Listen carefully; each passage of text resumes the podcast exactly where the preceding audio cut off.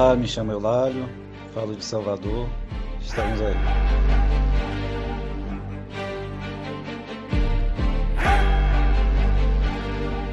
Olá pessoal, meu nome é Josias, sou de Star Wars há muito tempo e hoje nós vamos soltar um monte de spoiler de Mandaloriano e Boba Fett. Então bora lá.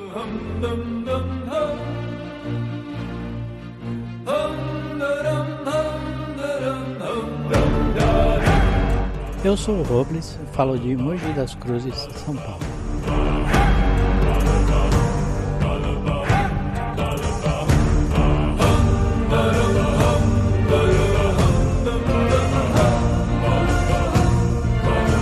Bom, então vamos começar com essa com esse piloto, né? O nosso primeiro experimento aí, podcastal. A gente vai falar da série Boba Fett até o sexto episódio que no momento em que a gente grava é até onde foi apresentado pela Disney Channel. Bom, o Boba Fett é um personagem que aparece no Império Contra-Ataca. Ele faz parte da comitiva do Darth Vader até a Cidade das Nuvens e ele vai buscar o Han Solo a mando do Jabba, que o Han Solo perdeu uma carga do Jabba, né, que é um chefão do crime de Tatooine. Então ele coloca a cabeça do Han Solo a prêmio e o Boba Fett se incumbe de fazer essa captura. Na cidade das nuvens, ele é, o Han Solo é capturado na Carbonita, é entregue para o Boba Fett, que leva ele até o Jabba. Depois, no episódio Retorno de Jedi, o Boba Fett está lá como lacaio ainda do Jabba, né? E durante a luta lá, no resgate na, na borda do poço do Sarlacc lá, Acidentalmente, o Han Solo bate com uma lança, uma haste na, no, no jetpack do Boba Fett, que sai voando e cai no interior do Sarlacc. Até aí, o que a gente tinha desse personagem era isso, né? Para todos os efeitos, ele havia morrido. Na prequel, o Ataque dos Clones, ele aparece novamente, mas como uma criança que é clone do Jungle Fett, que, que é um personagem que está doando né, o material genético dele para a criação de todos os clones. O episódio é o Ataque dos Clones, em que a Resistência descobre os planos do Império, né? De formar um grande exército de Stormtroopers.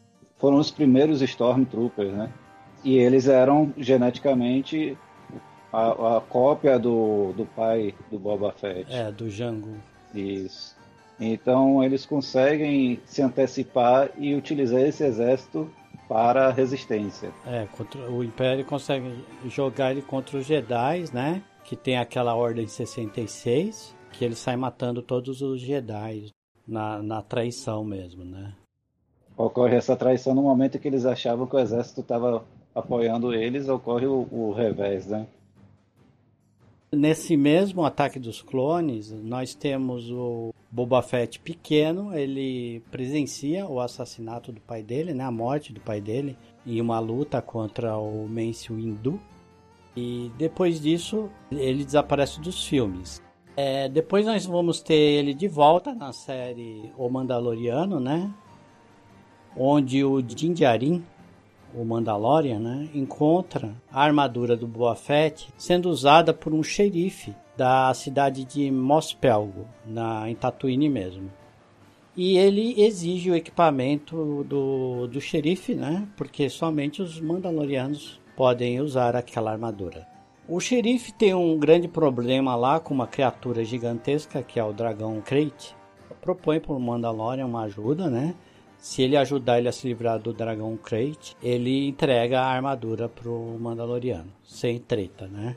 Assim o Din Djarin faz lá uma operação, faz inclusive uma aliança com os Tusken, conseguem capturar o, o verme gigante lá, né? Que é um tipo diferente de, de verme gigante lá, tem uma cabeça de dragão mesmo. E nisso o xerife entrega pro Din Djarin a armadura e o Boba Fett tá lá rondando já as imediações, aparece no final ele olhando e vendo que a armadura foi entregue para o Mandaloriano. Depois, um outro episódio, ele aparece reivindicando a armadura, que ele sabe que está com o Mandaloriano, já com uma com a companheira dele, a Fennec Shan, já havia aparecido na série do Mandalorian, né? Já havia confrontado ele e o Mandalorian, inclusive, achava que havia matado-a, só que ela foi salva pelo Boba Fett. E aí, é, em meio à reivindicação do Boba, ocorre um ataque de Stormtroopers. Eles entram em conflito ali. No meio da luta, o Boba Fett some e aparece de novo, terminando a luta, a luta né, dando um desfecho na luta, usando já a armadura que ele pegou na nave do Mandalorian. Depois disso, ele acaba provando para o Mandalorian que ele é o dono da armadura através de um registro genético. E depois ainda tem um episódio em que ele faz uma missão, a equipe dele, ele e a Fennec, e aí nós só vamos ver de novo ele no pós-crédito da série do Mandalorian, onde mostra ele matando o Bibi Fortuna e tomando lugar como daimyo ali, como rei do crime em Tatooine.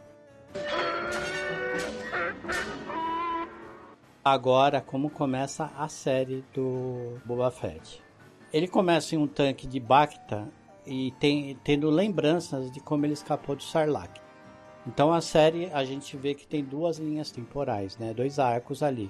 Um que é a lembrança dele enquanto ele está no tanque, uma outra linha temporal que a gente chama de presente, né? Que é quando está acontecendo os fatos mesmo. Eu achei a divisão dessas linhas bem legal, funcionou muito bem para a série, de uma, de uma maneira não, não totalmente linear, né? O que, que vocês acharam dessa divisão de linhas temporais aí da série? Eu particularmente gostei bastante porque foi possível expandir um pouco mais, né, aquilo que nós conhecemos tanto tanto destes personagens, né, quanto do universo da, de, de Star Wars, né.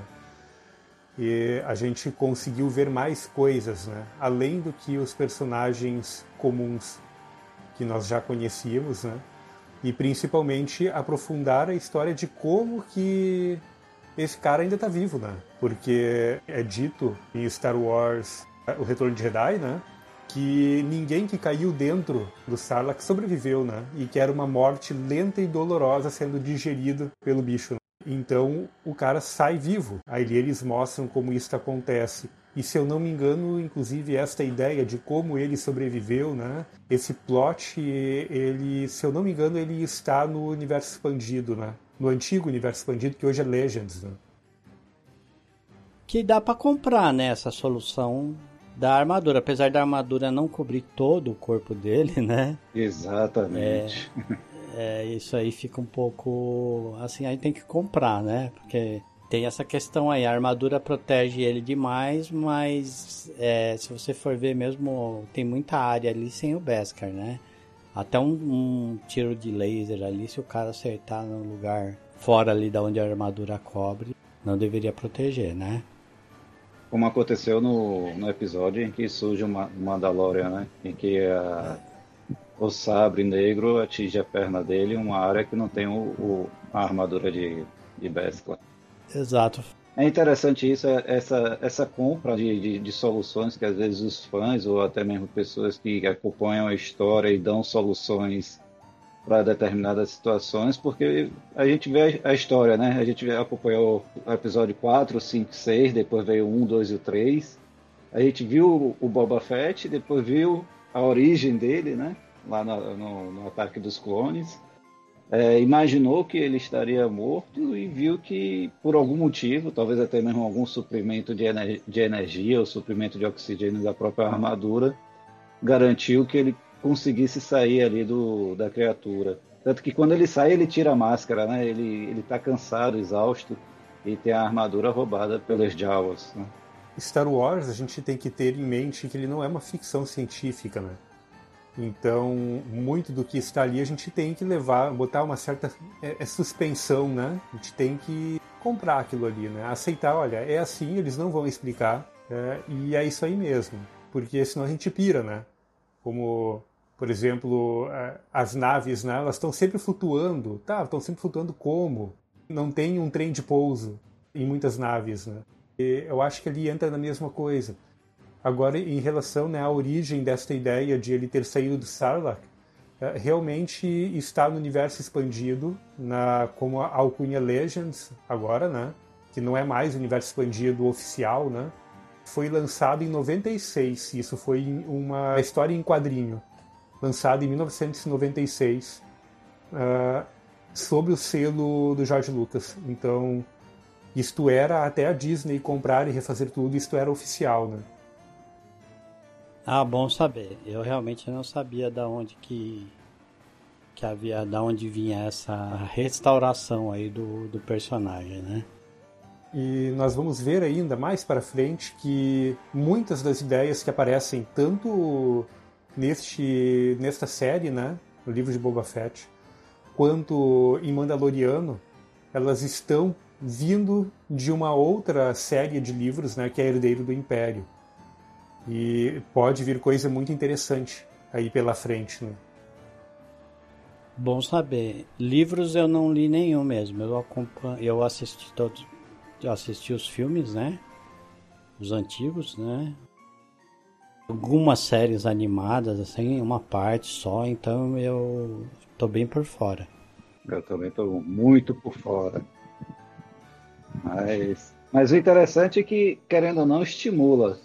Porque você vê alguns personagens, esses personagens também você começa a ver alguns links com outros episódios, com outras séries, e aí talvez até estimula a você buscar esse livro ou buscar aquela série, até mesmo pesquisar um pouco mais sobre a origem daquele personagem, né? que a gente é, dentro do Star Wars eram os rebeldes, né? A resistência, o Império e a força dos Jedi. E hoje a gente está conhecendo que entre a força e, e, o Império a gente tem outros personagens que também desempenharam seus papéis aí e podem ter seus arcos bem desenvolvidos nas histórias, né? Eu não acreditava, eu olhava assim, pô, o que é que o, o Boba Fett vai fornecer em um seriado, em seis, Parece que ele vai até o sétimo episódio. O que é que Boba Fett tem a oferecer em sete episódios? E ele está aí mostrando o seu valor, né? Sua popularidade. É, eu vou dizer que eu também tive o mesmo pensamento quando eles anunciaram a série, né, lá no final de Mandaloriano. Eu pensei, tá, o que que eles vão contar sobre esse cara? Eu comecei assistindo esta série sem muita expectativa, pensando que ia ser, ah, eles já contaram tudo que tem para contar de Star Wars. A Disney não descartou o universo expandido original, que tem muita história legal para contar. Então, o que, que eles vão fazer? Bom, vamos ver o que, que eles têm para contar aí, né? E realmente eu, eu gostei da série. Esse primeiro episódio aí, eu achei ele mais amarrado, né? Achei ele um pouco mais lento, esse primeiro episódio. E muitas pessoas né, acabaram desistindo de ver a série a partir do primeiro episódio. Né? Mas é, é importante dar uma chance, porque ela se desenrola. E, na minha opinião, todos esses flashbacks que muita gente estava reclamando né, no Twitter, da quantidade de flashbacks na série, né, elas é que são interessantes. Né? E é o que torna esta série interessante, porque dão uma profundidade a mais na série e mostra algumas coisas que a gente não conhecia, né? principalmente de Tatooine. É assim, eu mesmo, eu fiquei mais curioso, apesar de eu já gostar de Star Wars há muito tempo. Eu nunca quis me aprofundar muito nos livros. E agora, com essa expansão que a Disney está fazendo, até me despertou mais a curiosidade de ler os livros, inclusive. E realmente, a série, é, eu achei que o pessoal foi meio duro. As críticas no Twitter. É uma série que, comparado com Mandalorian, né? É, ela sofre um pouco porque Mandalorian já tem todos os episódios são bons. O primeiro episódio de Mandalorian você já pira, né? Já é muito bom, já começa muito boa a série. A história do Boba Fett, ela está sendo construída mais aos poucos, mas isso não torna ela ruim de forma alguma. Eu acho que está ficando muito boa paramos aqui num ponto muito bom da série, né? Que é o sexto episódio aí. E eu creio que, mesmo que não tivesse crossover com Mandalorian, a série ia se alavancar sozinha, né? Porque ele está se tornando um personagem cada vez mais interessante, fazendo mais alianças, é, agregando ali mais é, lealdade, né? Dos, de, das pessoas em vez de punir como o antecessor dele, né? Ele é muito de fazer aliança, né? Exatamente. É assim que ele consegue, inclusive, ganhar tanto campo assim, crescer. Então, é, ele é um personagem que não estava pronto ainda quando começou a série, né? Não estava totalmente desenvolvido. E o Mandalorian não, o Mandalorian é um personagem que já estava praticamente pronto no primeiro episódio. Depois ele tem ainda uma ascensão, mas ele está praticamente pronto ali. Ele é um caçador de recompensas, bastante eficiente no que ele faz, e é isso que tornou a série é, legal, já desde a da primeira temporada. E o Boba Fett não, ele tá virando o chefão do crime, ele tá saindo de um caçador de recompensa, um personagem até medíocre no universo Star Wars, para se tornar um chefão do crime, né? Então eu gostei da maneira como ele está sendo construído. Vamos sim. seguindo os episódios? Bora. Então no primeiro episódio a gente tem como ele sai do Sarlacc, a maneira de como ele é saqueado pelos Jawas e depois ele acaba sendo prisioneiro dos E Tusken. aqui justamente, né? Eu penso o, o ponto chave desta série é, é, esta parte, né, em que ele se torna o prisioneiro do povo da areia. Isto é o que vai desencadear muita coisa a partir do segundo episódio. Né? Sim, transforma ele inclusive como pessoa. Né? Exatamente. Né? E esse episódio a gente já tem no final, voltando para a linha temporal presente da série, né? Cobrando ali, já se impondo como Daimyo. E quando ele sai da cantina do Santuário da Garça, né? Ele é atacado por um grupo de, de elite, né? São os assassinos da Ordem Vento Noturno. E ali eles conseguem, ele se machuca bastante, ele tem que voltar às pressas pro, pro tanque de Bacta. E a, Fene, a Fennec consegue capturar um deles. Aqui é importante né, a gente destacar que na construção do personagem, né, ele está todo arrebentado ainda. Então ele justamente não consegue revidar direito a este ataque porque o cara ainda está em recuperação, né? Ele vai terminar a, a recuperação dele no tanque de Bacta lá na frente, né? Isso.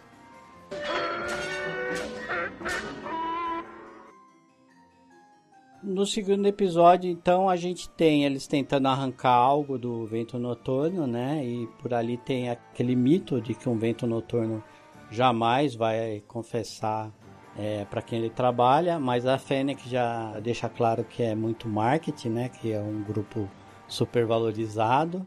Então eles jogam ele no covil do Rancor.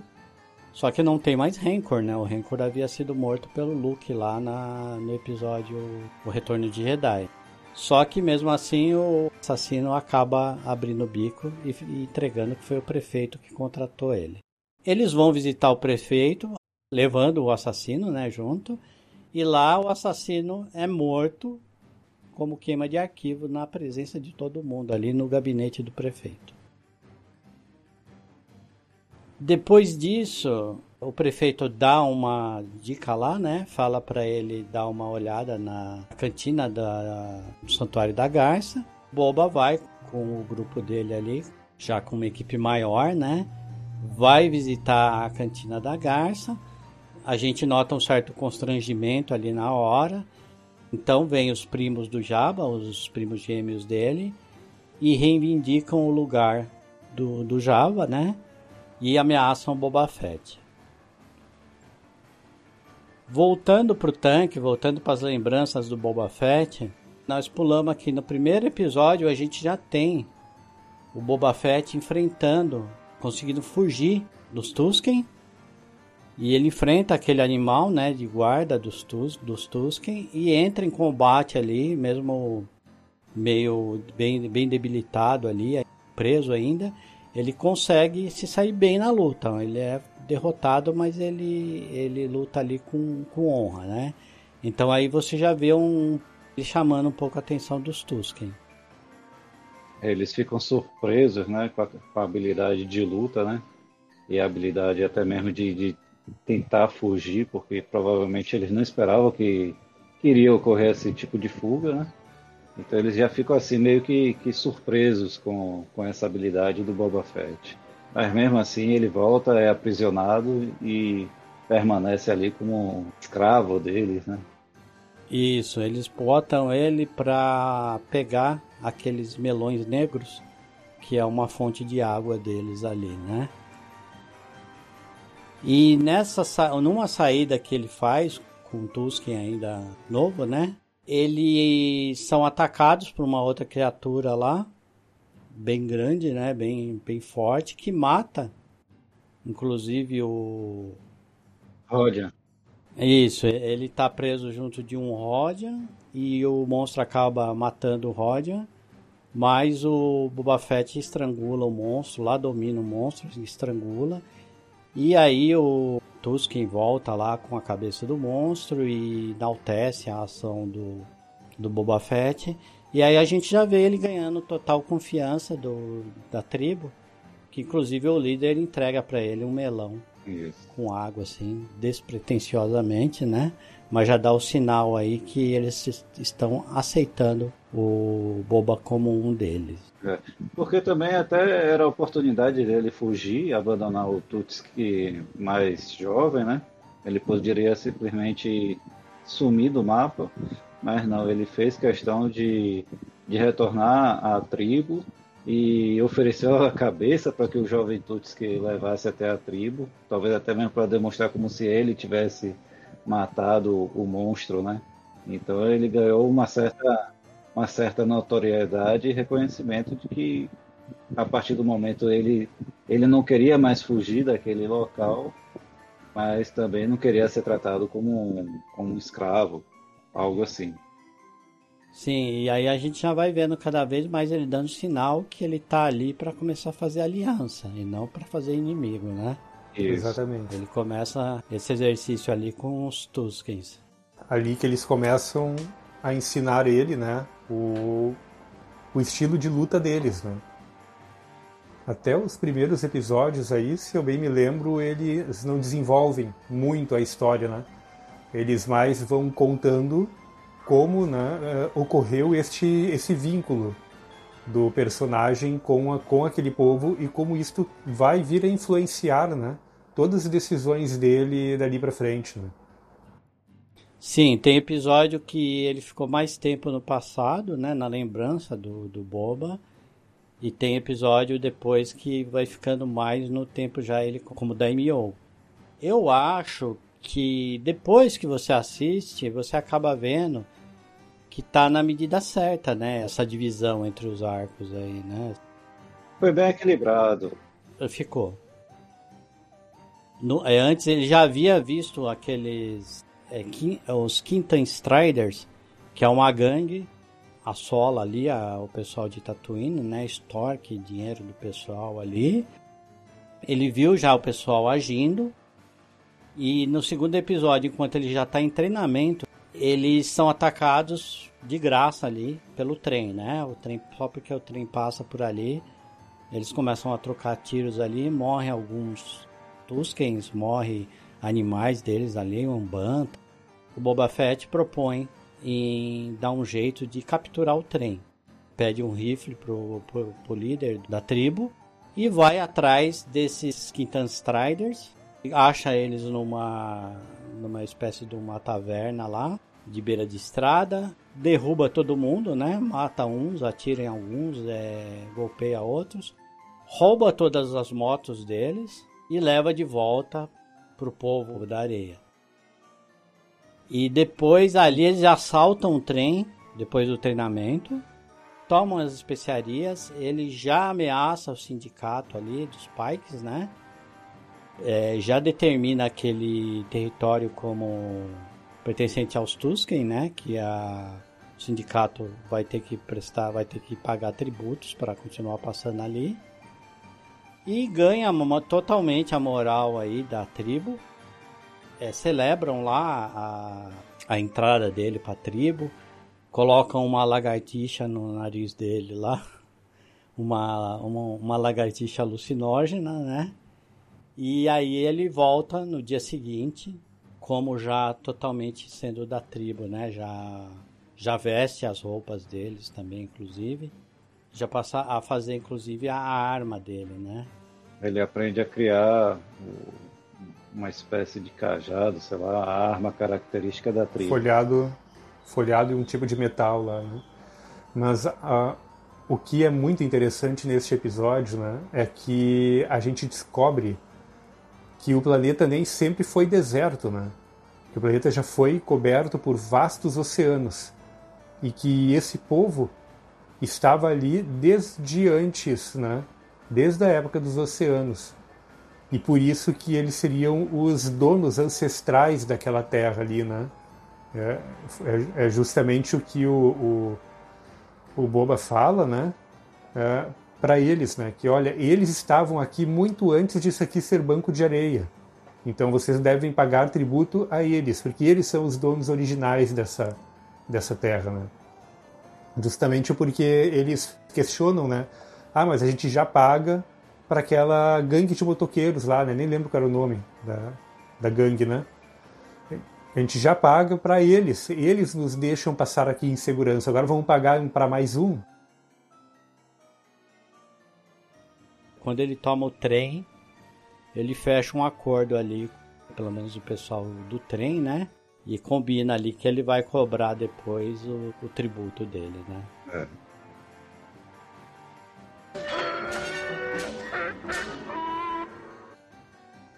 No episódio 3, a gente tem o, o Boba continuando fazendo alianças ali.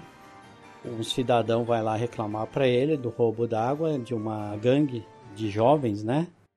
E o Boba Fett vai lá resolver com eles, vai lá é, impor né, a autoridade dele. E a galerinha não liga muito para ele, não. O pessoal lá não, não dá muita importância para ele. Você vê que o pessoal já está bem cansado né, da, da opressão ali e não tem muito a perder. E o Boba Fett, mais uma vez, vai lá e faz aliança e contrata a gangue, vê um potencial ali, contrata eles e impõe já para esse dono da água aí para que ele comece a praticar preços mais decentes também, né? Essa galerinha, esse pessoalzinho aí que parece uma, uma gangue de cyberpunks, né? Que eles mesmos chamam de mods, porque eles têm os implantes é, implantes, né, biohackings ali, né? É, é uma galerinha que eu não curti muito, assim, eu acho que não combinou bem, apesar de eles serem essenciais ali para a narrativa. É, o estilo deles ali, aquelas motos retrô deles ali, eu acho que destoou um pouco da série. O que, que vocês acharam daquele pessoal ali? Vou te dizer que eu tive o mesmo pensamento fiquei olhando assim, esse tá parecendo uns Power Ranger de moto, cada um com uma motinha com uma corzinha diferente, né? Cabelinho colorido. É, destoou porque é, o visual, né, da, de todas as cidades ali em Tatooine é, é decrépito, né? É tudo sujo, tudo velho, tudo, tudo caindo aos pedaços, né? E aí aparece aquela galerinha ali no meio do nada como, sei lá, uma, é, uma azeitona brilhante no meio do deserto, né? Fica muito distoante de todo o resto. Por quê, né? Por que, que eles são assim? Qual é o... O que que tornou eles assim diferentes de todo o resto, né? É, eu achei assim que talvez tenha algum propósito essa gangue, né? Esses mods, porque até mesmo talvez para justificar, porque depois eu acho que no, no, ou nesse próprio episódio, no, no, episódio mais adiante, mostra como é que ele encontrou a Fennec, Fennec Shand, né? E como ele conseguiu salvar a vida dela, né?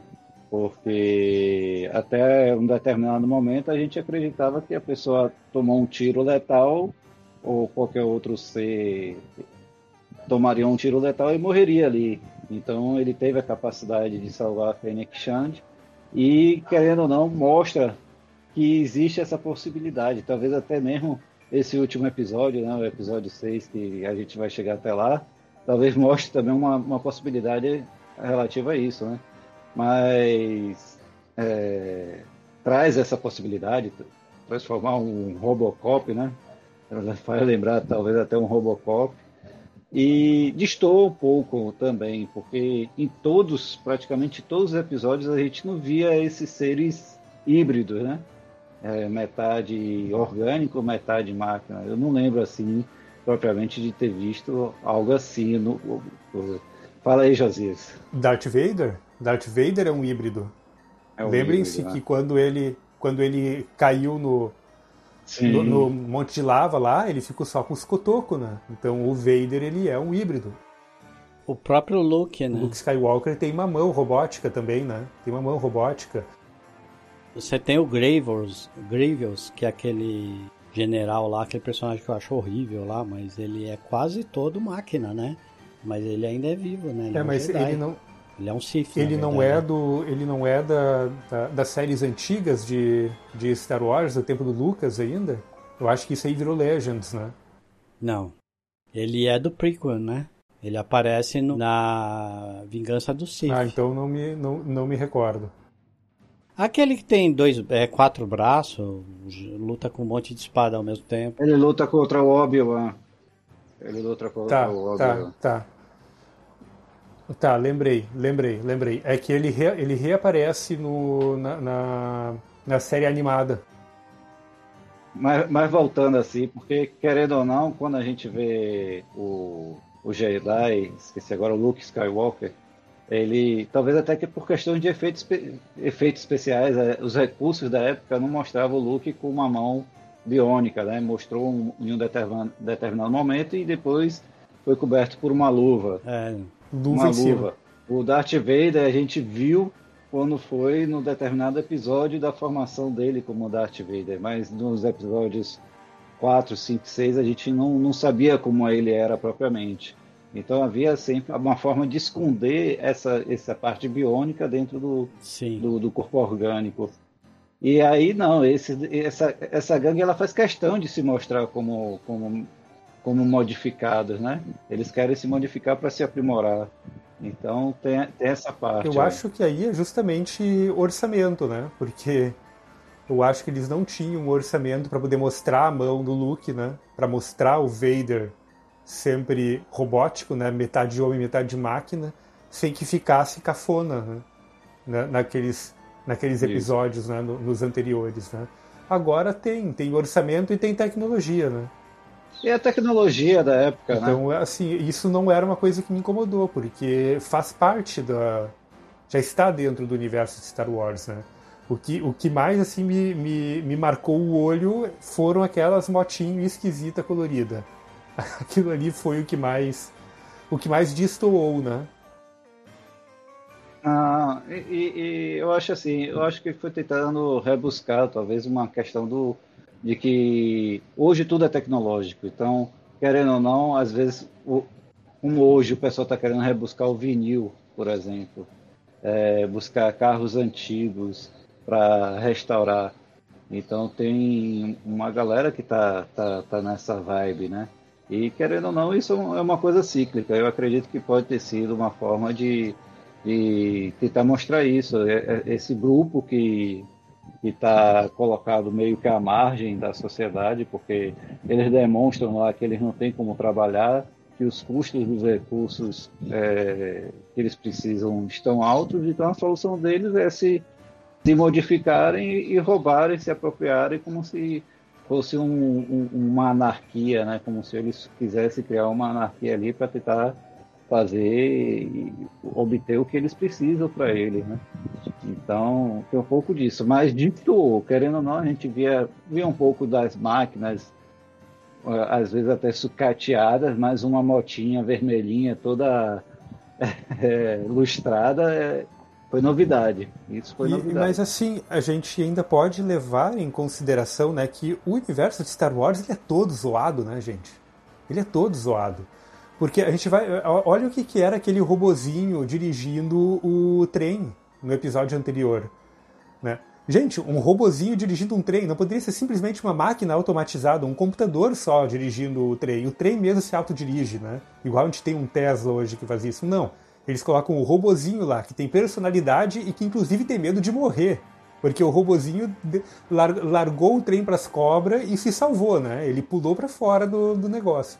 Então Star Wars também tem muito disso, né? Ele brinca muito com isso, de fazer, de ter Sim. as coisas o mais zoadas possível e justamente causando esse certo desconforto, né? Que a gente olha ali, pô, por que que isso é assim, né? Por que que esse robô tem personalidade? Eu não ia colocar personalidade num robô que o certo seria ele se explodir junto com o trem para tentar salvar quem tá lá dentro. Mas Star Wars tem muito disso. E aí acho que essas motinhas, elas também vêm para mostrar isso. Opa, peraí, tu tá acostumado com esse negócio aqui nessa cidade, desse jeito, esse estilo. Mas não, é, não é bem assim não. Pode ser diferente, né? Pode ser diferente. Ali eu vi duas coisas, né? Assim, uma é que aquele grupo ali não é não é pro meu perfil.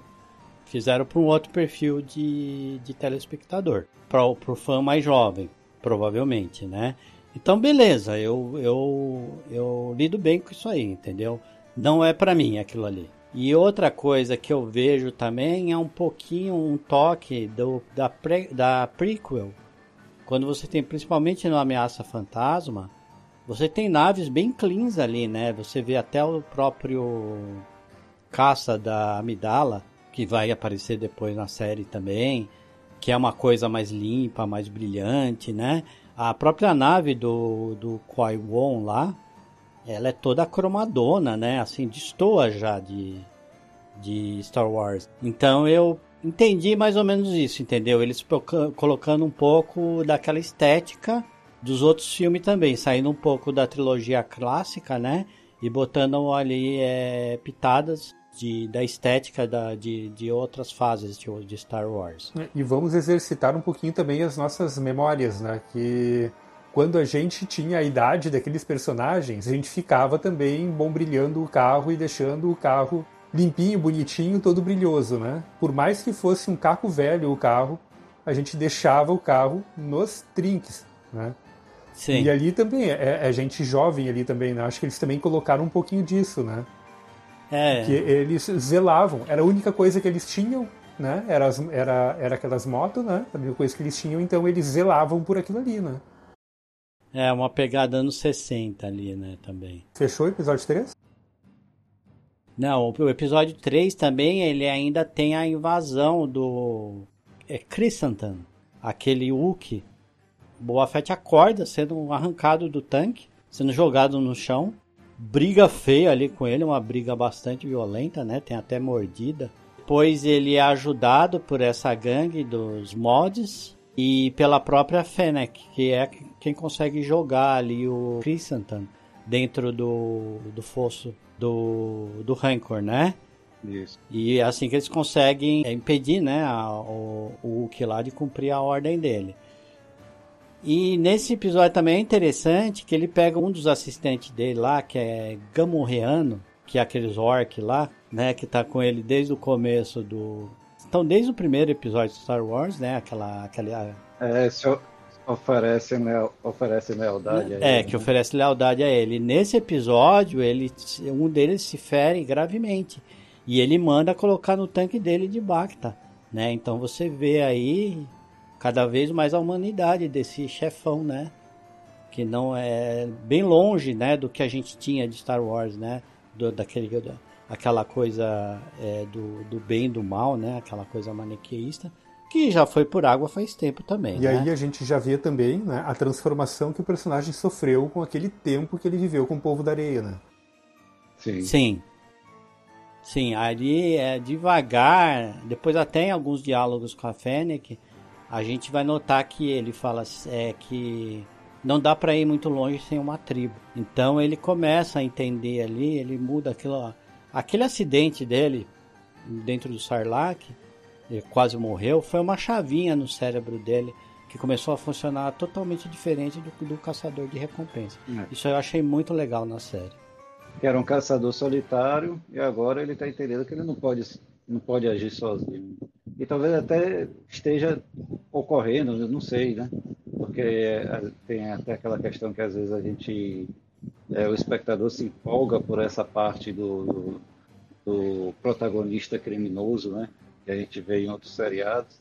Mas talvez esteja ocorrendo também uma mudança de, dele para não ser tão criminoso ou não ser o criminoso, né? A partir do momento em que ele ele está buscando essas alianças, está buscando esse, esse, esse, vamos dizer assim, uma, uma forma de, de organizar o planeta entre as diversas instituições criminosas que tem ali, talvez mesmo até para ter uma gestão mais, mais pacífica, não sei. Mas vamos ver o que é que vem adiante, né? Porque se ele vai, deix se ele vai deixar de ser um criminoso ou não, né? A gente não sabe. Aí a gente vê que é, criminoso ele não vai deixar, né? Ele só vai, como é que se diz assim? É, aí a gente já começa a ver que a, a série é, é baseado em história de máfia, né? Ele é um mafioso e os mafiosos têm aqueles códigos de honra deles, tal, né? Que a gente vê principalmente no Poderoso Chefão, a gente vê naquela família Soprano, né? Então ele ele tá bancando o chefão do da máfia, né? Que vai com a cara de alguns, manda cortar a cabeça do cavalo de outros e vai fazendo negócio desse, vai ganhando poder desse jeito. É, ainda no 3, eles vão para a prefeitura, o assistente lá, o assessor do prefeito se esconde lá, foge deles, tem uma fuga lá pelas ruas da cidade e a gangue de mods consegue capturar o assistente dele que confessa que o prefeito já deu linha, né? E já tá lá entre os spikes, entre o sindicato lá, né? Que o prefeito já fez aliança com o sindicato. Então aí vai cada vez mais se formando aquela aquele impasse, né? Aquela entre ele e o sindicato dos pikes lá, que são os traficantes, né? É, teve um, um, uma parte que você falou um pouquinho que como o Chris, Chris Santa, né? Ele foi contratado pelo, pelo gêmeo, né? Do, do, do antigo do, rei do crime, vamos dizer assim é, esses gêmeos aparecem lá, percebe que o sindicato, eu não sei se não, não, não, tenho uma boa lembrança disso, mas é, eles, como o Chris Santa não cumpriu o objetivo de matar o Boba Fett, eles oferecem um, um acordo, né, de deixar o planeta e de, de deixar o Boba Fett sendo o, o dono daquela região e oferece aquele aquele monstro, né? Esqueci o nome agora dele. Rancor. Que junto é o Rancor, junto com o adestrador, né? Então, talvez tenha até um Sim. Eu espero que tenha lá pro episódio 7, né? O que é que vai esse Rancor apareça aí, né? Novamente. É, inclusive o, o Danny Trejo, né, que é o, o adestrador ali, né? Ele sempre quis participar de um de uma produção Star Wars aí realizar o sonho dele. É. Cara, o Danny, o Danny Trejo, ele tem a cara de Star Wars. Ele tem, tem, a cara de Star Wars. Ele não precisa da máscara, ele não precisa de maquiagem nem nada. Eu, assim, uhum. olha, eu, eu vibrei quando eu vi ele naquele episódio. Eu vibrei quando eu vi ele naquele episódio. Inclusive, por falar em ator aí, é aquela Garça Flip, né? Da dona da, da cantina lá. Ela é a mina do Flashdance, viu? A, a mesma atriz, né? É a mesma atriz. Né? Vou dar uma olhada depois. Então, aí nós ainda é verdade. No, no, episódio 3 aconteceu bastante coisa, porque ele liberta também o Crimson, né? E já dá uma, um ar ali de que o, o que vai se aliar a ele também, né? Já dá essa ideia. Além dele ganhar um monstro, e também já a gente já vê um, ele ganhando vínculo com o monstro, né? Então esse monstro uhum. vai provavelmente ter uma, um papel importante na narrativa, né? E deu bastante bastante poder para ele, bastante graça para a série também, né? Então, a entrada desse monstro aí na história, né? E Sim. com essa, com ele libertando, né? O, o Wookie, né? A gente já começa a ver como uh, vai ser construído o estilo de liderança dele, né?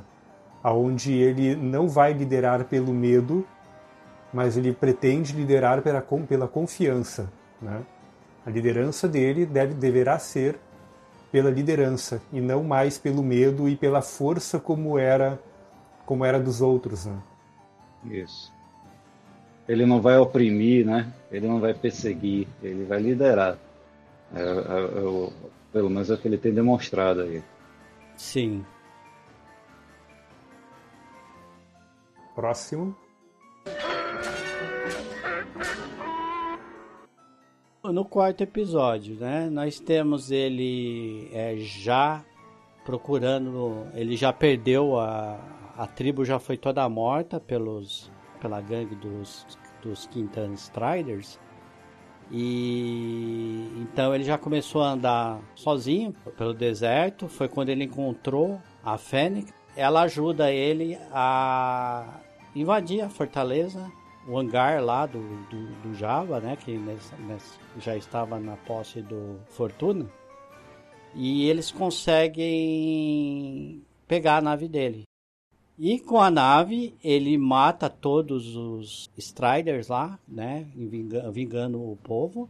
E já vai até o poço do Sarlacc, tenta recuperar a armadura dele, achando que ela ainda poderia estar dentro do Sarlacc. O que mostra ali que ele teve uma perda de memória por causa daquela, daqueles acontecimentos, né?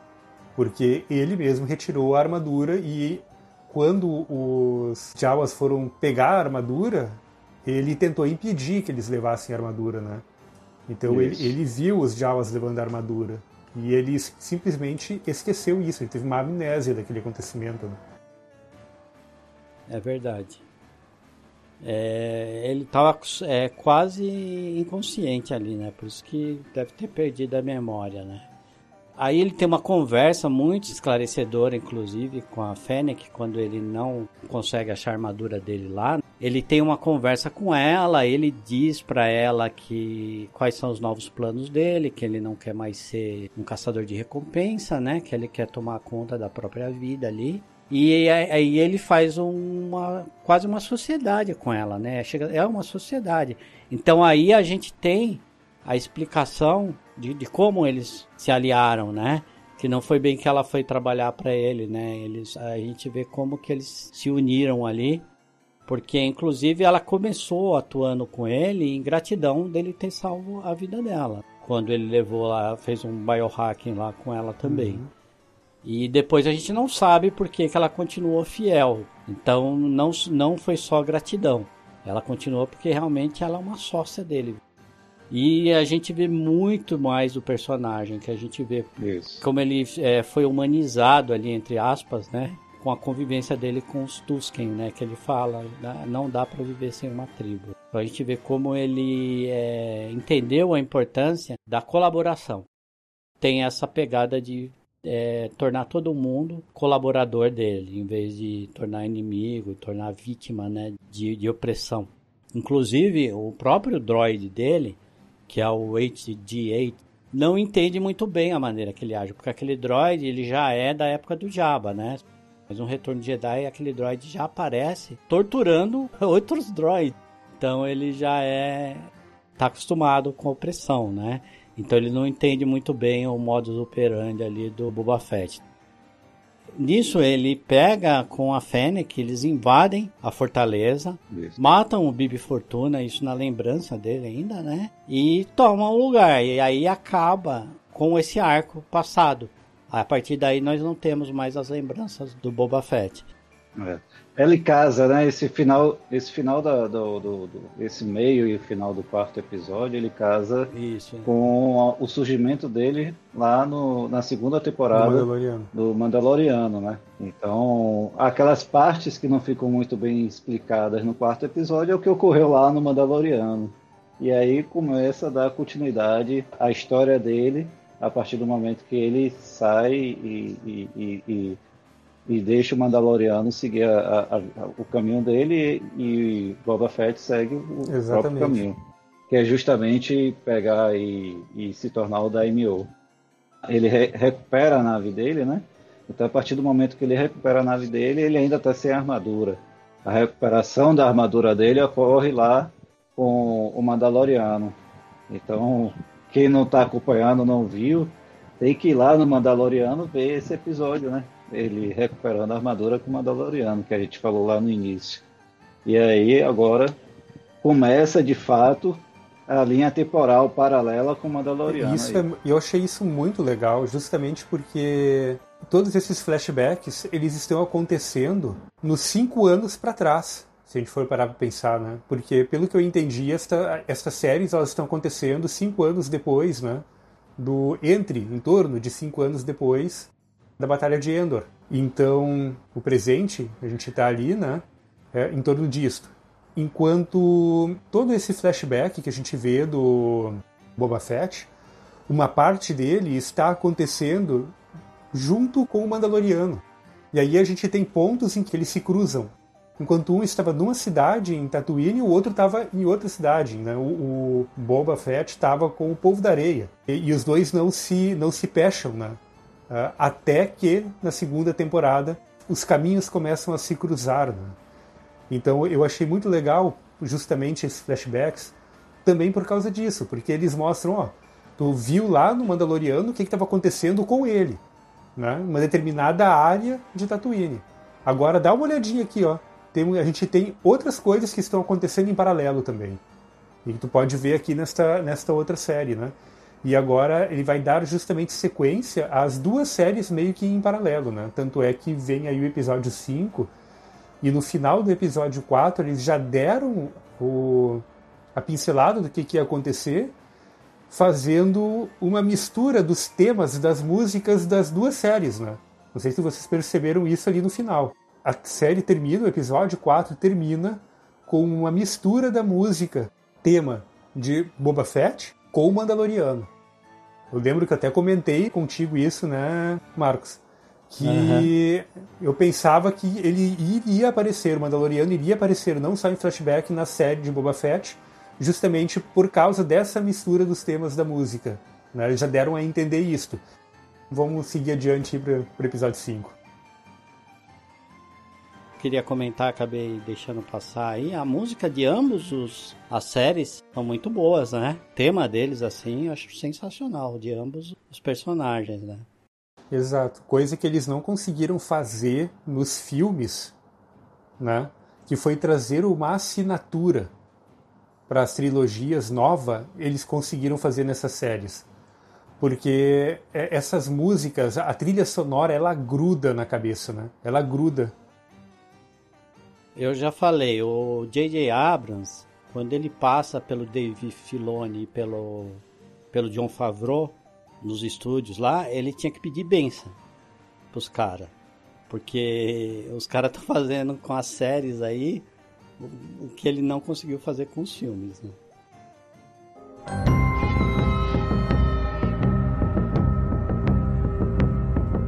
A gente então tem o quinto episódio, começa com o Mandaloriano, com o alvo dele lá. Na luta, ele se acidenta com o sabre negro, faz um corte feio na perna depois ele entrega o prêmio, recebe o prêmio dele, né? E vai se encontrar com a Mandaloriana Armeira e com o Paz Vizsla. E o Paz Vizsla cuida lá do ferimento da perna dele. Ele entrega a lança de Beskar para a Armeira. Ela já diz ali que não, não deviam haver armas feitas de Beskar, justamente porque a única garantia que eles têm da proteção da armadura é que não haja armas de Beskar, né? Que não deveriam ser feitas armas de Beskar, só armaduras. Então ele fala, ok.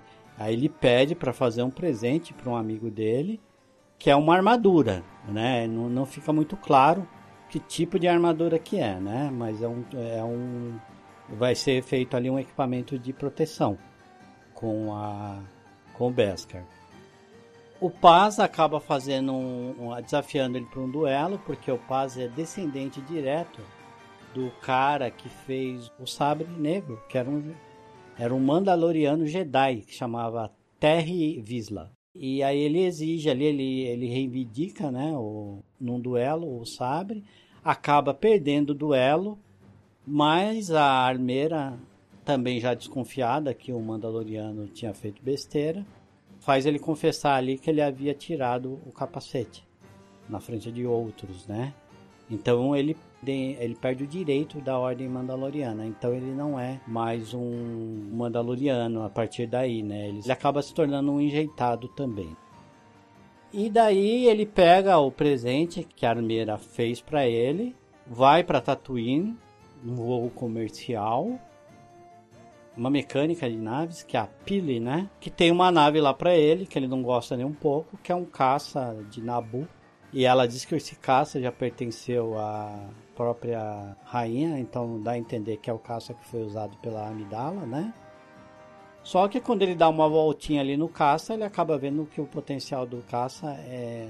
que a velocidade do caça, a potência do caça, é bem maior do que ele pensava. Então ele acaba gostando do caça.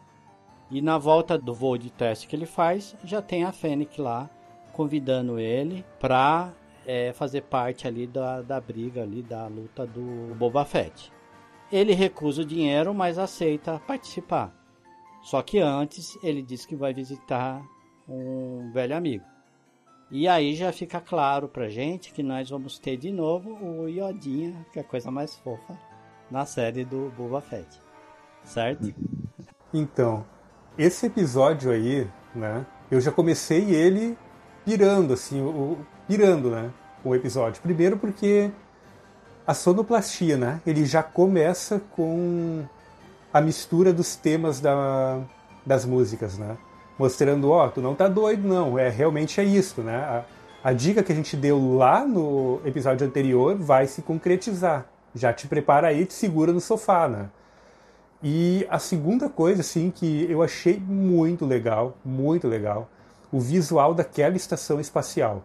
Uma estação espacial em forma de rosquinha, né?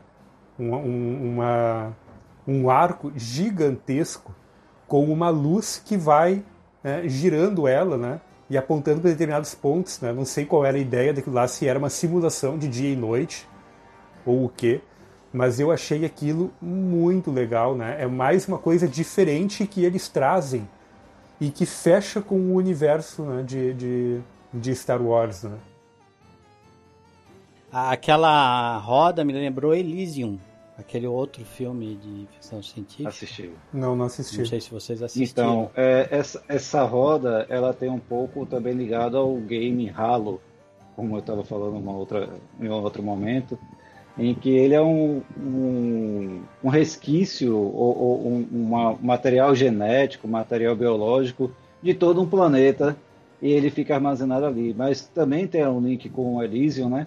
Que, que também eles praticamente a classe mais apoderada fica ali naquela estação orbital, enquanto quem não tem condições fica ali no planeta. Então tem uma coisa bem interessante que pode ter essas ligações, né? Tanto com Elysium quanto com, com Halo, qualquer outra relação ou não, né? A gente não sabe se teve uma, um pouco de inspiração relacionada a isso. Eu queria voltar um Muito pouco provável é, voltar à questão da filosofia mandaloriana, né? Eu acho interessante. Eu não sei se vocês prestaram atenção que quando o Mandaloriano recebe no, no, nos episódios, na temporada dele, ele recebe a recompensa em Beskla. É, uma parte do, do, do, da Beskla ela é transformada em armadura para ele e a outra parte é guardada para servir para os novos Mandalorianos, para aquelas pessoas que não tenham condições de de, de ter a sua própria armadura. Então a mesma coisa ocorre com a lança. Nem toda a lança ela é transformada na armadura do que, que o Mandaloriano pediu, o Jinjari pediu para transformar. É, só somente uma parte. A outra, não sei se ela vai ser derretida e, transformada em barra, em, em nigote, não, não, não demonstrou isso. Tem uma questão também importante desse episódio 5 é que se fosse somente um seriado focado em Boba Fett, em que o Mandaloriano surgisse somente para ajudá-lo, o Boba Fett terminava aí no quinto episódio, porque seria justamente a guerra e terminaria, que, que, é, o que, é, que é o que vai acontecer no, no sétimo uhum, episódio. Sim. E faz o link para a terceira temporada do Mandaloriano. Tem uma outra, outra questão também do Mandaloriano, em todo lugar ele busca se ainda existe alguém igual a ele. Em todas as duas temporadas do Mandaloriano, além dele ser um caçador de recompensa, ele sempre procurava saber se tinha alguém igual a ele. Tanto que foi, contanto que foi o momento em que ele encontrou o xerife em Tatooine, né, no, no, no, planeta. E ele, o xerife disse: Não, essa armadura, eu não, você percebeu que eu não sou Mandaloriano, essa armadura é minha. E aí foi aí que o Mandaloriano reivindicou a armadura, porque ele ia devolver essa armadura para o, o povo Mandalorian, que talvez seria utilizado para um outro Mandaloriano, ou seria derretido para formar uma nova armadura. Só que aí surgiu Boba Fett e reivindicou essa armadura como sendo dele. Então, tem muita coisa que provavelmente vai ser explorado na terceira temporada do Mandaloriano. E quando ele foi ele foi expulso da guilda, né? Ele porque ele tinha tirado o capacete, havia uma, uma possibilidade dele ser de redenção, né? Que era uma fonte d'água em Mandalorian, só que Mandalorian foi explodida. Então eu acredito que ele vai buscar alguma forma de redenção para voltar a ser um Mandaloriano. Não sei, é tanta coisa aí que tem que pode ser explorada aí com relação à a, a, a, a terceira temporada e deixou tudo aí nesse quinto episódio. Uma outra coisa que eu achei muito legal que eles fizeram nessa série e que para mim foi uma alfinetada na trilogia nova foi aquele corte que ele fez nele mesmo ao utilizar o sabre de luz, né? o sabre negro. Eu lembro, tanto nas, na série animada quanto nos episódios clássicos, né? era dito que o sabre de luz ele era uma arma para tempos mais civilizados e que ela necessitava de treinamento específico para usar aquilo. Não era algo assim, ah, simplesmente ligo e saio usando esse troço. Não, não era qualquer um né, que pega e sai lutando com o sábio de luz, como acontece né, no, no, nos três filmes novos. Né? E ali a gente vê justamente isso. Ele quase dissipou a própria perna usando aquele sábio de luz. Né? Tem uma questão ali de que aparentemente o sabre negro ele se torna mais pesado, né? se a pessoa não sabe utilizá-lo, mas isto já denota que exige uma certa habilidade para se utilizar esse tipo de arma. Não é simplesmente ligar e sair usando. Né? Isso eu achei muito legal, que eles trouxeram né, mais esta camada no, nas séries. Né?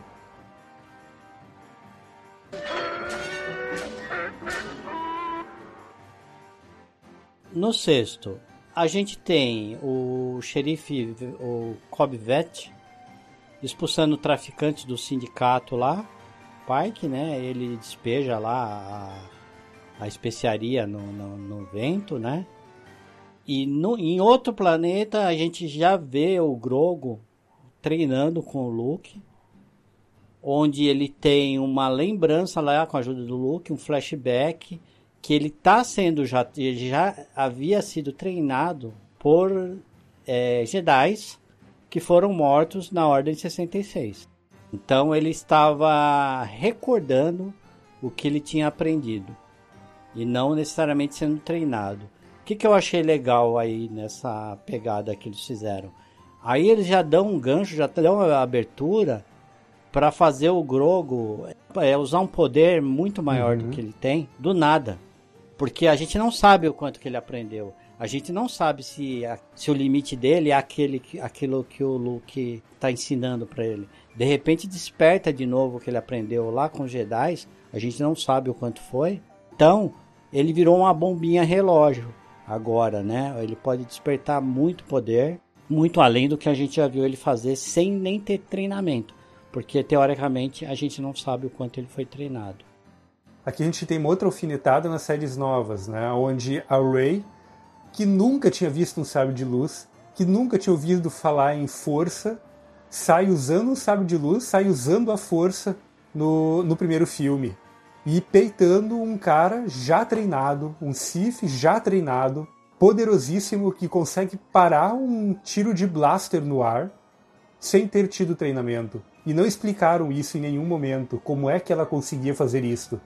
Foi simplesmente algo como que, ah, sei lá, ela é especial e ela consegue, e ponto final. Sendo que em nenhum momento no, no, no, no que se conhece de Star Wars, né, se mostrou, né, algo neste nível, de alguém que simplesmente do nada desperta, né, um controle gigantesco assim da força, né. E aqui justamente eles mostram isto, que não vem do nada. Mesmo o Grogo, que é de uma raça que tem uma ligação muito forte com a força, ele na realidade já passou por um treinamento para ter né, esse, esse controle da força como ele vem demonstrando ter. Ele só não lembra. Por algum motivo específico ele não lembra. E faltou isso na, na, na, na trilogia nova também, né? E para mim aqui foi mais uma pequena alfinetada, mais um tapinha de luva nessa trilogia nova aí. É, eu não gostei muito de nada disso aí na trilogia nova mesmo, assim. Eu achei que cagaram muito para as regras do universo Star Wars, né? Foi muito rápido, né? Até o próprio fim, ele também conseguiu é, portar um sabre de luz e, e duelar sem nunca ter tido afinidade com, o sabre, né? Só com o blaster. Então, eu acho que eles correram muito, é, forçaram muito a barra, principalmente nesses duelos iniciais contra um, um Lord Sith, né? O, o, o Kylo Ren. Então, é, eles não tinham a mínima chance de, de, de competição, não tinha a mínima oportunidade. Era para ter ocorrido o que aconteceu com o Luke Skywalker quando perdeu a mão na, em, em, uma das, das batalhas, né? Realmente, os três últimos episódios da saga, eles foram muito muito forçados, muito acelerados nesse, nesse quesito. O que está sendo corrigido com essas séries, né? Que as séries estão sendo um primor. Bom, voltando para a série, a gente tem então o Jinjarin chegando no planeta, não encontrando ninguém ali. Aí depois de um tempo acaba aparecendo a Soca. Eles conversam, a Soca convence ele que não é uma boa ideia rever o Yodinha, porque já fez um trabalho, né, de desprendimento ali do, do Mandalorian e que vai é, reverter, vai comprometer a evolução no treinamento dele por causa de questões sentimentais, né? Que ele ainda não tem um controle daquilo ali. Essa história a gente já sabe faz tempo lá que um Jedi, na formação dele ali, ele não pode ser movido por emoções, né? Então o Mandalorian aceita, muito a contragosto, mas entrega o presente do Yoda. Inclusive vocês notaram que o embrulho, o pacotinho, ficou com, a, com o formato da cabeça do, do Yoda. Ah, o nozinho, assim, vocês repararam nisso aí? Não prestei atenção, não. É, pode reparar, ficou no formato nozinho As ali do embrulho, ficou no formato da cabeça do. É. Quando ela encontra com o, o Luke para entregar o presente, ele ali tá treinando, tá, tá vendo uma evolução ali do, do, do Yodinha, mas ele começa a se questionar se realmente ele está fazendo certo, se aquilo realmente é o melhor pro, pro Grogo, né? Se é o que realmente o Grogo quer. Inclusive, abrindo parênteses aqui, acho que a gente não pode deixar de falar desse deepfake que foi feito com o com o Luke, né? Porque a gente viu um Luke lá em Mandalorian feito em CGI, se eu não me engano, que ficou bem caidinho, mas para mim valeu a pena, né? É, ficou lindo. Podia ser uma máscara de papel ali que eu ia achar lindo a mesma coisa, né? O, a, a, simbologia que aquilo ali tem para mim foi muito maior, né? Do que a, do que a parte técnica. E a gente viu que o look. Eu acabei esquecendo de pesquisar, mas eu acho que é deepfake que fizeram com, com ator agora dessa vez, né? Pegaram imagens do look jovem e e usaram ali, até foi feito por um, um youtuber que já tem experiência em fazer isso aí. Vocês sabem como é, se foi feito mesmo com deepfake? Foi, foi, foi é, CGI, CGI eu postei lá no nosso grupo essa matéria.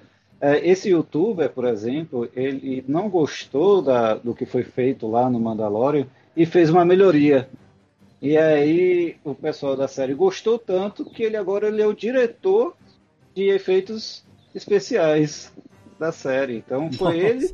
É, então a, a, importância hoje da, da, das redes sociais é uma coisa tão interessante, né? Porque ele fez um trabalho tão bem feito que ele foi chamado para ser o, o, o que vai aprovar se está muito bem feito ou não aquele efeito especial. E para mim eu acho que é, é, motivo até de, de orgulho né, da, da, da, da parte de que é youtuber, de que está aí é, se esforçando para ter sua visibilidade. Ele teve a visibilidade dele e agora está tá colhendo os frutos, os frutos, né?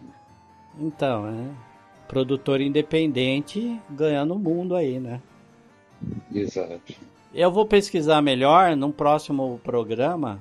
Eu vou colocar mais detalhes aí, né? Desse rejuvenescimento aí, né? Do, do ator.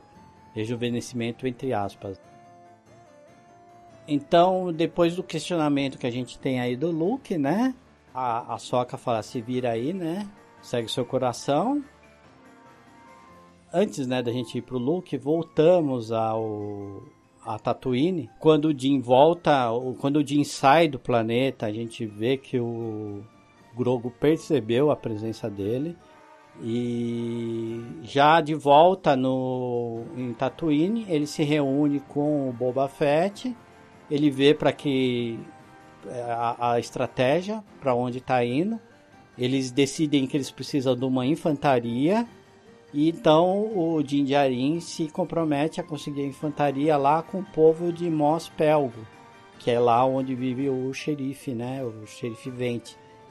E chegando lá, o xerife não quer muita conversa com isso aí, porque eles acham que eles vão ficar de fora dessa guerra de quadrilha, né? se eles não se envolverem, ninguém vai mexer com eles. Então fica aquele, e os próprios moradores a gente vê que não tem muita, muito interesse em ajudar o Boba Fett. Então a gente vê aí, fica aquilo no ar, né? Se eles vão entrar ou não para para infantaria. Depois que o Djarin sai de Mospelgo, a gente tem a visita do, do Cad Bane, que é um caçador de recompensas também bem perigoso. E aí ele vai lá e atira no, atira no delegado, atira no xerife. O delegado, pelo jeito, morreu porque tomou três lasers na, no abdômen. E o, o xerife fica lá caído e a gente fica sem saber se ele morreu, se ele vai morrer.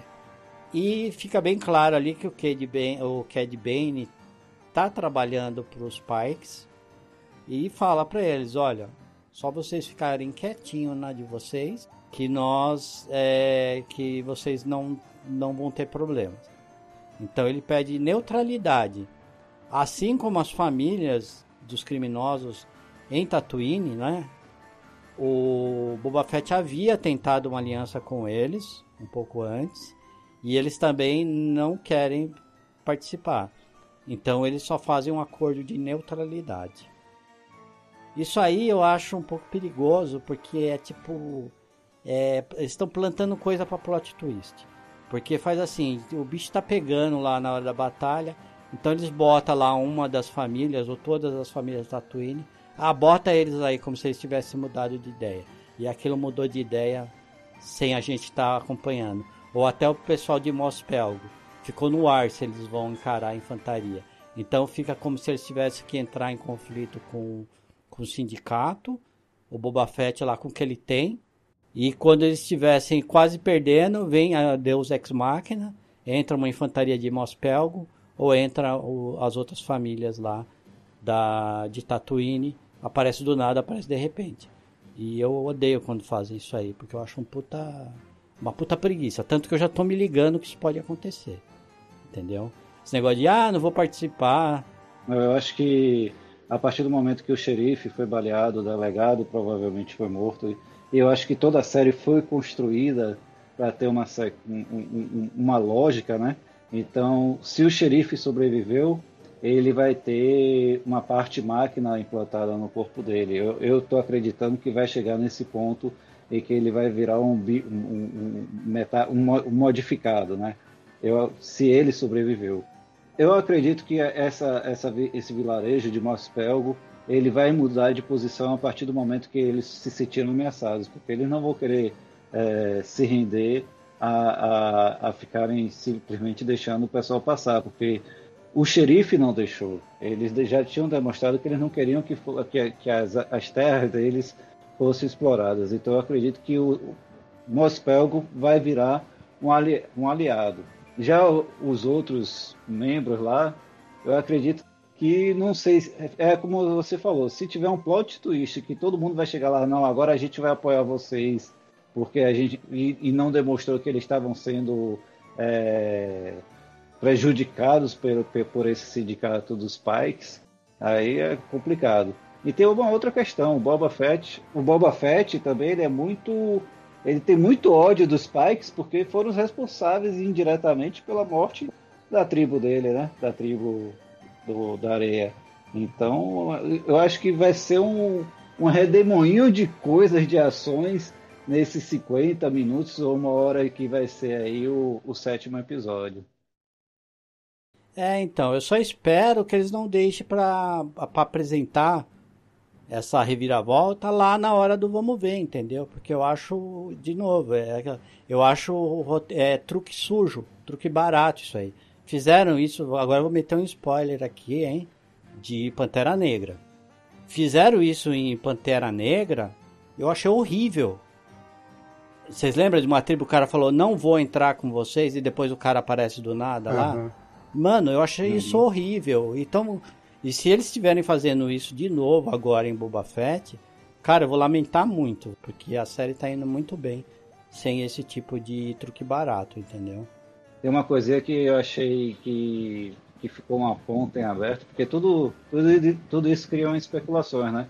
E Robles deixou passar um pouquinho, que foi quando o Mandaloriano Din Djarin sai do planeta, aí depois o Luke se reúne com o Groco, né, o Yodinha, e aí ele oferece a opção, porque já que ainda existe a ligação do Yodinha com o Mandaloriano, ele praticamente fez um basta aí, né?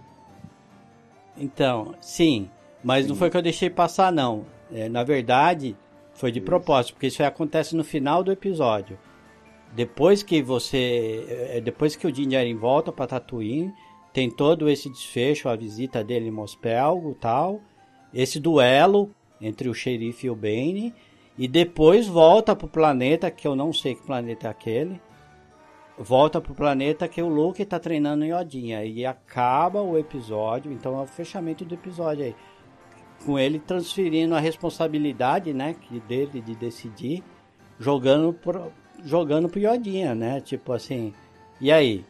Né? Aí é onde a gente vai ver o presente, que é uma cota metálica feita de Beskar. E ele também mostra a lightsaber do Yoda e fala pro Yodinha, e aí?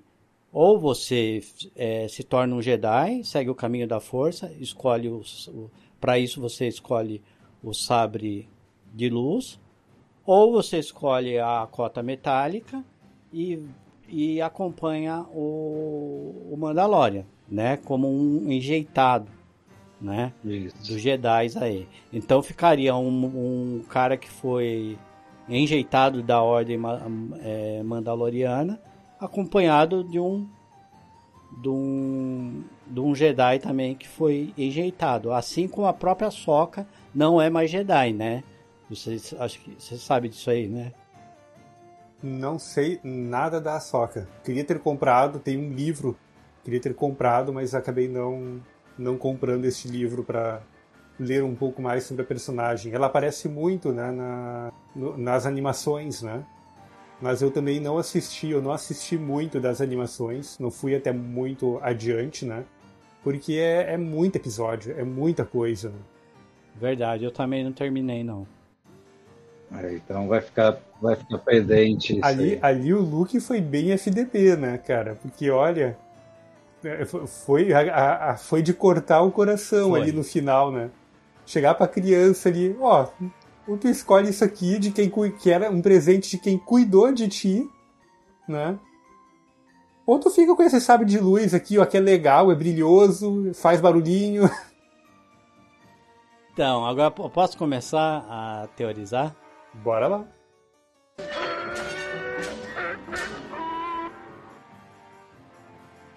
Não, mas você falou, você falou um pouquinho do planeta, e se não me engano, esse planeta é o mesmo planeta em que a Rey é, treina com o Luke Skywalker. Né? Então, aí é que as coisas começam a se encaixar, né?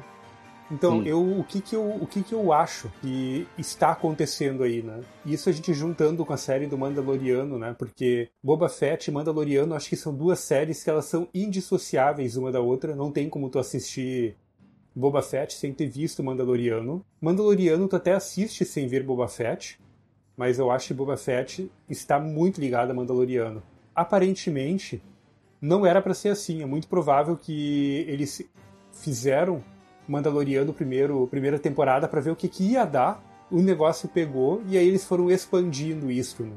E ao que tudo indica, com os acontecimentos em Mandaloriano e agora com esses acontecimentos aqui em Boba Fett, eles vão adaptar o Herdeiro do Império, a série Herdeiro do Império de livros, né?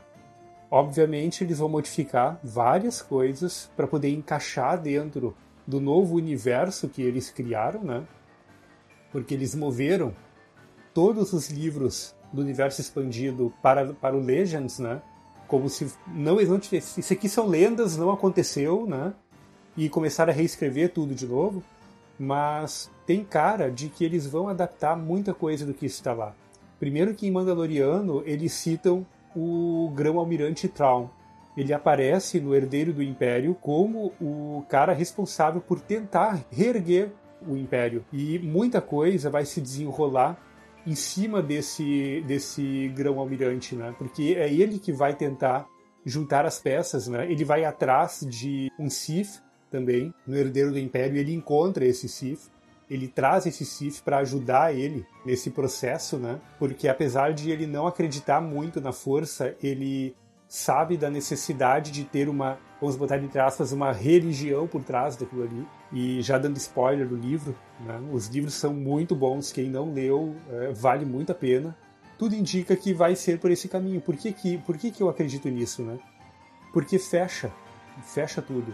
Primeiro que eles citam Traum lá no, no Mandaloriano. Segundo que aqui o Luke Skywalker começa a montar a escola Jedi dele, isso, obviamente, é citado nos filmes novos, né? Nos filmes novos fala que no passado Luke tentou fazer uma escola Jedi e que não deu muito certo, não sei o quê. Mas nos filmes novos se passou 25 anos, né? Entre a Batalha de Endor. E aqui é aproximadamente 5 anos, né? No presente de Boba Fett e de... no presente de Mandaloriano, né? Então a gente tem ali o Luke Skywalker jovem, né, que recém, recém venceram a, a batalha, né, recém estão retornando com, com a República e ele está começando a formar agora o, a Academia Jedi dele. E é justamente isso que está acontecendo nos livros Herdeiro do Império. Os livros Herdeiro do Império, ele está com a primeira, começando com os primeiros treinamentos, começando a ensinar os primeiros, os primeiros Jedi. E aí aparece esta ameaça desse grão-almirante aí que está tentando é, reestruturar o Império. Então, aqui a gente já tem mais uma, mais um indício de, do que, que pode estar tá acontecendo, do que, que pode estar por vir, né? E vamos ver o que, que vai aparecer na série da Ahsoka, né? Porque vai ter a série dela. Então, ali talvez vão dar mais uma pincelada, vão colocar mais alguns alguns acontecimentos para não sei daqui um pouco lá na frente eles fazerem uma série juntando toda essa galera e desenvolvendo o herdeiro do império, né? Ou até mesmo filmes. E novamente a gente vê um, eles explorando tecnologia, né? Para reconstruir o rosto né, do, do Luke Skywalker, a gente ter o Luke Skywalker jovem ali, né? Daqui um pouquinho para eles fazerem isso com a Leia né, e termos uma Leia jovem ali de novo, né? para adaptar uhum. esse arco de herdeiro do Império é um pulinho. Né? É, eu tô vendo que o caminho é o seguinte, eu como roteirista, né? O que, que eu faria? Eu sou, seria um péssimo roteirista para começo de conversa. Só que, só que o que, que eu vi aí? A minha teoria é que o Grogu vai escolher a cota metálica. Por quê? É o mais lógico para toda a franquia que ele faça isso. Porque ele sai da escola Jedi, então você não precisa explicar que fim ele deu, o que aconteceu com ele no, na, na, nova trilogia, por exemplo, né? Se ele foi morto quando acabaram com a academia do Skywalker, você estava lá. O cara, mano, a pessoa não pode, a pessoa não tem coragem de matar o Grogu. Não existe esse ser humano. então eles já resolvem isso aí. Em parte, já resolvem a questão do Mandaloriano não ser realmente o Mandaloriano, já ser um enjeitado. Então vai ficar dois enjeitados ali trabalhando junto, né? Então eu acho que vai para esse rumo aí, entendeu? E outra, você vai ter um Mandalorian 3, uma temporada 3 de Mandalorian muito mais rica, porque o Mandalorian era uma coisa meio difícil sem o Grogo. É, ia ser um pouco, um pouco mais difícil eles conseguirem fazer a, a série fazer o sucesso que tava, que fez. Né? Se, se, então, eles devolvendo o Grogo pro Mandaloriano é muito mais negócio pro futuro da franquia. Por isso que eu acho que eles fizeram esse esse look FDP, né?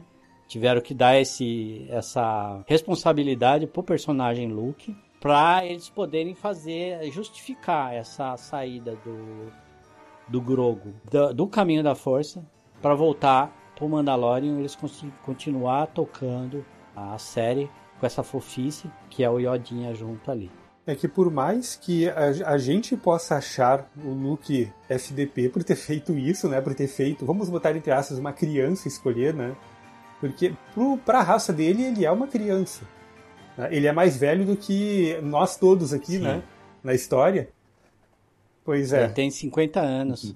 Mais velho que eu, não. então, ele, ele, ele, já, ele já tem uma certa idade, né? Mas ele é uma criança. Para a raça dele, ele é uma criança. E só que assim, a gente vê, né, a gente viu a construção do que quer ser um Jedi na trilogia prequel, que isto foi uma das coisas que a trilogia fez bem, né? Ela mostrou um pouco mais o que, que era a Academia Jedi, como os Jedi se comportavam, o que, que era ser um Jedi, o que, que eles tinham que deixar, largar, né? Deixar de lado para poder ser um Jedi, e o que, que acontecia com quem não se desligasse das paixões, né? Acabava indo pro, pro outro lado, acabava tendendo pro lado negro, né? Isto acabou, acaba sendo, né, vamos dizer assim, o norte da, de toda a franquia de Star Wars, né? O que, que é ser um Jedi? E ali o Luke, ele ainda é o old school, né? Ele não encontrou um outro caminho. E ao que dar a entender, lá na frente, nos 25 anos para frente, na trilogia nova, ele continuou sem conseguir encontrar um caminho, sem conseguir encontrar um balanço, né? Entre ser um Jedi e estar conectado ainda com as comunidades, né? Com a vida enquanto comunidade, né? De repente, esse personagem Grogo, ele possa retornar muito no futuro, encontrando esse balanço, talvez. Como ele é um personagem que pode viver muito tempo, pode viver 800, 900 anos, né? A gente pode ver uh, mais para frente eles explorando um Grogo adulto, explorando a força de uma forma que nenhum outro nenhum outro Jedi até aqui explorou, né? Porque se o Luke em 25 anos né, para frente vai desistir de ter uma academia Jedi, alguém vai ter que fazer isso mais para frente, né? Senão, senão vai morrer o negócio. Né? É, dá abertura para isso sim, com certeza. Eu aproveitei o intervalo, pesquisei um pouquinho aqui sobre a Soca, né? E ela surge lá ainda na época de Anakin Skywalker. Ela foi a Padawan de Anakin Skywalker. É, Anakin estava treinando ela e pelo que eu li rapidamente eu, o que está explicado dela é que tem aquele episódio em que Anakin invade a escola Jedi, faz uma bagaceira ali, né? Ele, ele praticamente destrói a escola Jedi. E quem leva a culpa é a Soca. Então, ela não concluiu todo o treinamento dela. E o mestre dela foi para o lado negro da força. Então, por esse motivo, ela não se tornou, não concluiu a ação de Jedi. Por isso, ela não é uma Jedi. Então, eu acredito que se tiver alguma outra história relacionada à Soca, vai ser a partir, vai ser em, para, em paralelo com esses do Mandaloriano, porque ela aparece praticamente todo o seriado Clone Wars, pelo que eu estava vendo aqui.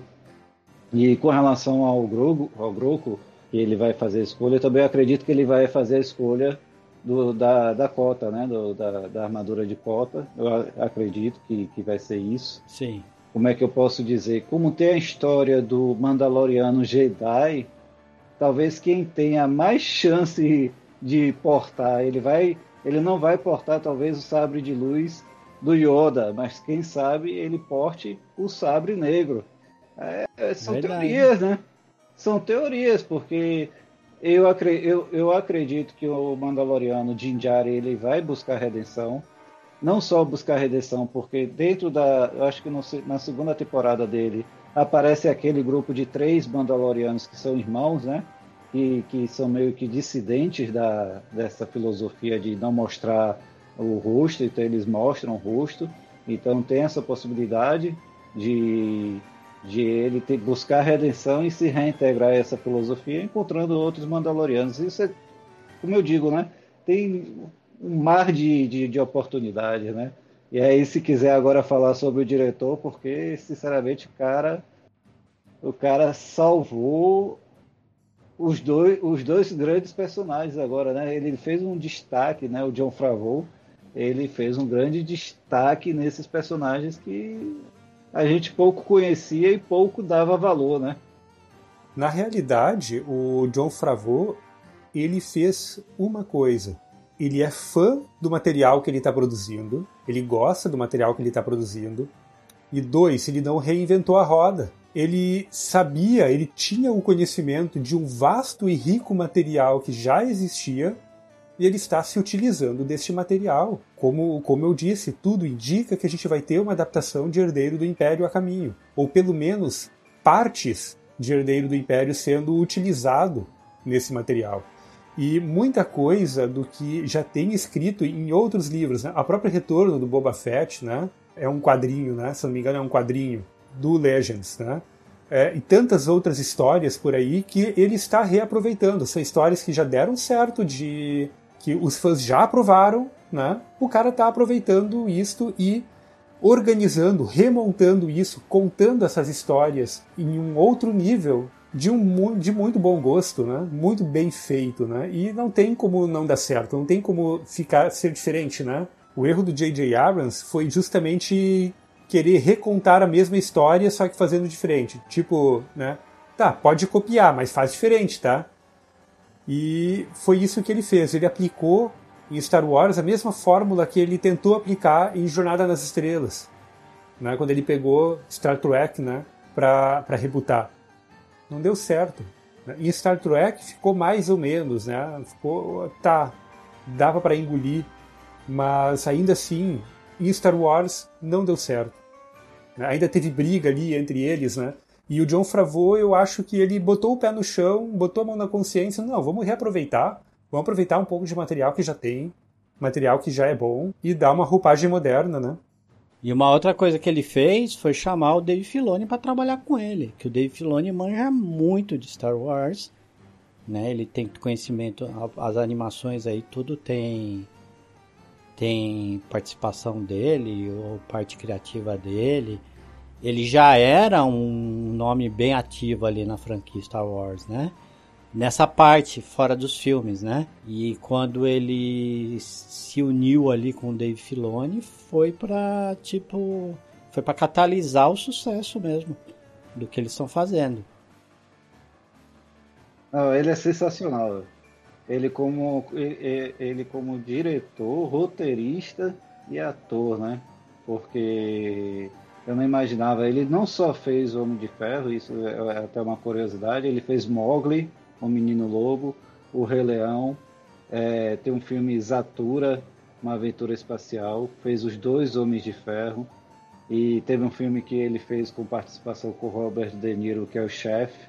Então, ele, ele mostra, ele tem demonstrado o potencial tanto dentro do, do universo cinematográfico da, da Marvel, né? Agora também dentro do universo cinematográfico do, do Star Wars, de, de, do George Lucas. E pô, ele simplesmente é uma grande surpresa. É uma grande surpresa, porque as produções dele, para mim, têm sido muito boas.